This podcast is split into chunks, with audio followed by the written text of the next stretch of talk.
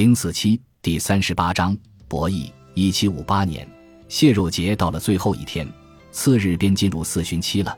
叶卡捷琳娜已经受够了这种谨小慎微、心惊胆战的日子。自分娩以来，她在公众的视野里已经消失了好几个星期。现在，她决定要借着当天在皇宫剧院里上演一出俄国戏剧的机会，重新亮相于公众面前。叶卡捷琳娜知道彼得不喜欢俄国戏剧，就连在他面前提起这些东西都会令他大为恼火。这一次。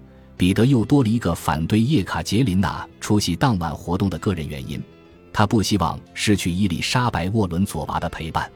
如果叶卡捷琳娜去看演出，包括伊丽莎白·沃伦佐娃在内的女侍臣们便也都不得不一同前往。叶卡捷琳娜很清楚这一点，她派人捎话给亚历山大·舒瓦洛夫，命他备好马车。舒瓦洛夫立即赶来回禀叶卡捷琳娜说：“大公反对他去剧院。”叶卡捷琳娜回答说：“既然自己已经被排斥在丈夫的生活之外，那她究竟是孤苦伶仃的闷在自己的房间里，还是待在剧院的包厢里，就都是无伤大雅的问题了。”舒瓦洛夫弯着腰告退了。随后，彼得气势汹汹地冲进房间，大喊大叫地指责我把自己的欢乐建立在他的愤怒之上，还说我之所以去看戏，就是因为我知道他不喜欢这种戏。他大吼大叫的不准下人为叶卡捷琳娜备车。叶卡捷琳娜说：“如果这样的话，那自己就走着去剧院。”彼得恶狠狠地走出了房间。距离开演只剩下一个钟头的时候，叶卡捷琳娜派人去向舒瓦洛夫伯爵打听马车是否已经准备妥当。伯爵来到他的房间，将大公禁止为他备车的命令又复述了一遍。叶卡捷琳娜说自己可以步行去剧院。如果侍从也都不准陪他一起去的话，那他就独自前往剧院，并说自己会将此事以书面形式禀告给伊丽莎白女皇。您要对他说些什么呢？舒瓦洛夫问道。就跟他说，为了给我的丈夫和我的侍女腾出优惠的地方，你怂恿他阻挠我去剧院，因为我可以在剧院里开心的见到女皇陛下，而且我还要恳请女皇送我回家。被迫在这里扮演的角色，独守空房、无人理睬的生活，还有丈夫对我的憎恨及女皇对我的排斥，都令我感到疲惫。我厌恶这样的生活，我不想再拖累任何人，也不希望再殃及亲近我的人了。尤其是我那些可怜的仆人们，我对他们的眷顾反而给其中很多人招来了被流放的命运。我这就给女皇陛下写信，我倒要看看你能不能不把这封信呈递给女皇。这番话可谓是将人玩弄于股掌之间的范本。舒瓦洛夫告退后，叶卡捷琳娜便提笔开始写起了信。他首先向伊丽莎白致以谢意，感谢女皇自她来到俄国后给予他的关照。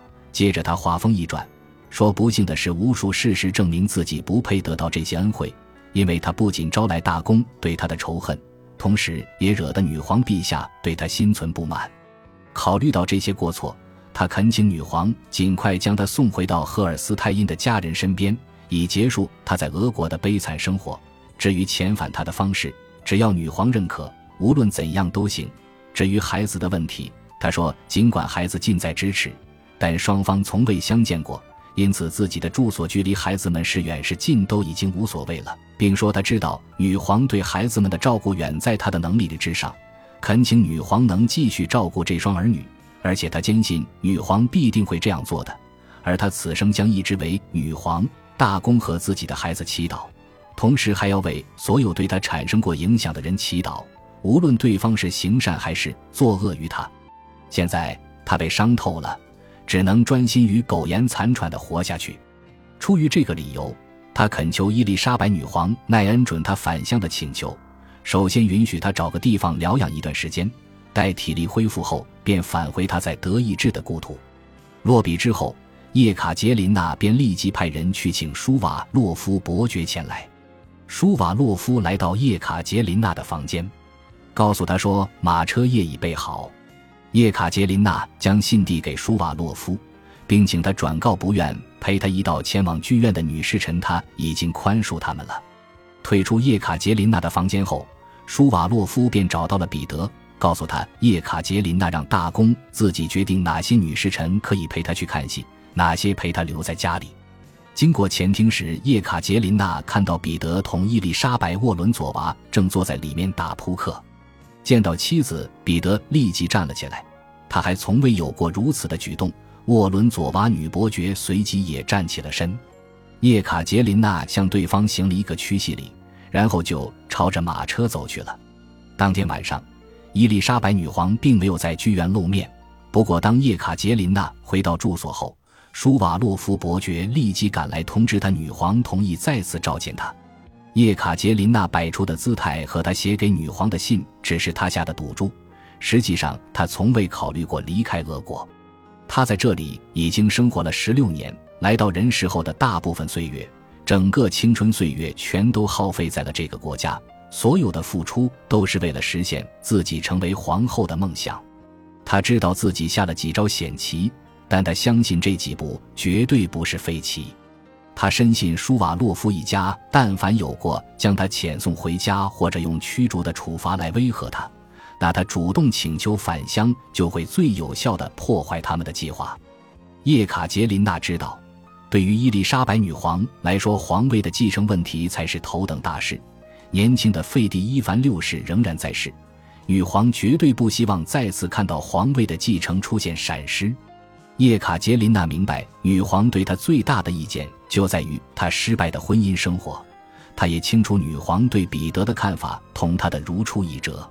每次在私下里谈到或者在信中提起外甥的时候，伊丽莎白要么泪水连连的抱怨说自己竟然找了这么一个继承人，要么就对彼得大家比驳一番。在伊丽莎白女皇逝世后，叶卡捷琳娜在她保留的文件中读到了写给伊凡舒瓦洛夫与阿列克谢拉祖莫夫斯基的两封信。在给前者的信中，女皇写到：“今天，我那个该死的外甥让我恼恨极了。”在后一封信中，他又说：“我的外甥就是一个傻瓜，见他的鬼去吧。”在阐述自己所面临的紧张而错综复杂的处境时。作为一个成熟的女人，叶卡捷琳娜在包括个人生活与性格等问题上花费了一番笔墨。她说：“无论发生过什么，我始终认为自己拥有足够的勇气来面对大起大落的命运，不会因为不当的自负而失去控制，也不会因此而一蹶不振。”叶卡捷琳娜告诉自己，她做人做事向来坦坦荡荡，尽管从一开始她就知道爱一个并无可爱之处。并且也不打算让自己变得可爱起来的丈夫是一项艰巨甚至是无法完成的任务，但是她相信自己为丈夫及其利益已经做出了全心全意的付出，她一直在竭尽全力的帮他做着参谋。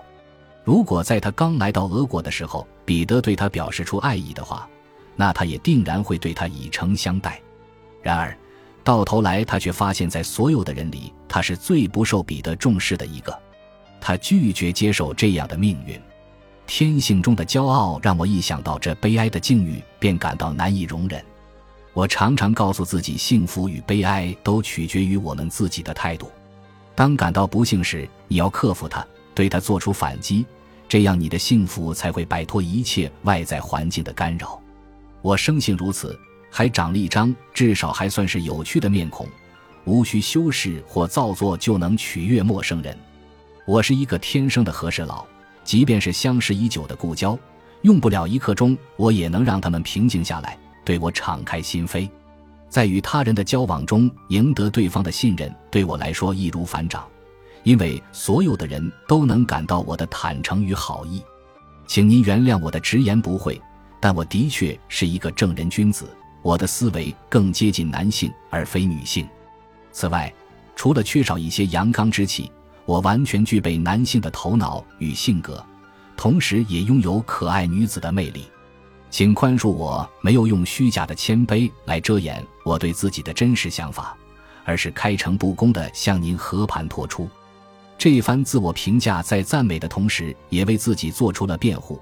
随后，叶卡捷琳娜渐渐将话题引申到了人类日常生活中存在的情感与道德之间的矛盾上。针对这个问题的慷慨陈词，几乎就是他的个人告白。这一番话为他赢得了他很少能得到的同情与理解。如前所述，我是一个具有吸引力的女子，人生这条诱惑丛生的路，我已经走完了半程。在这样的路途上，只有人才不会半途而废。当自己对他人产生诱惑时，自己也随时受着外界的诱惑。尽管在道德方面有着那么多的金科玉律，可一旦涉及感情之事，人便不自觉地深陷了进去。至今，我尚不懂得如何让自己心如止水。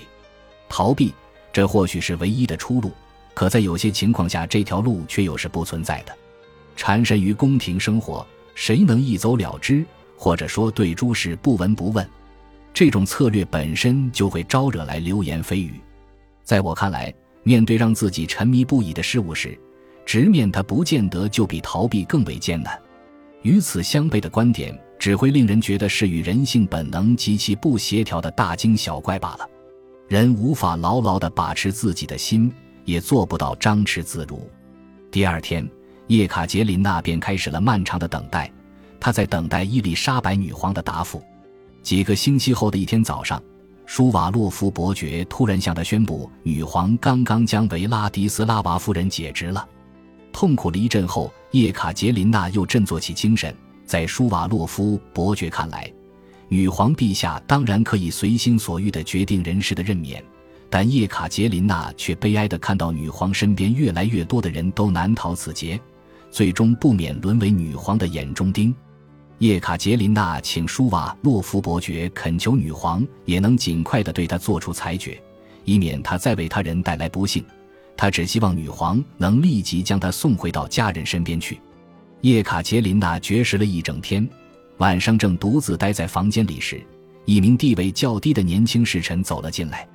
这个女孩含着眼泪说：“我们都担心您会在这样的痛苦中越来越消沉下去，让我去找找我的叔父吧。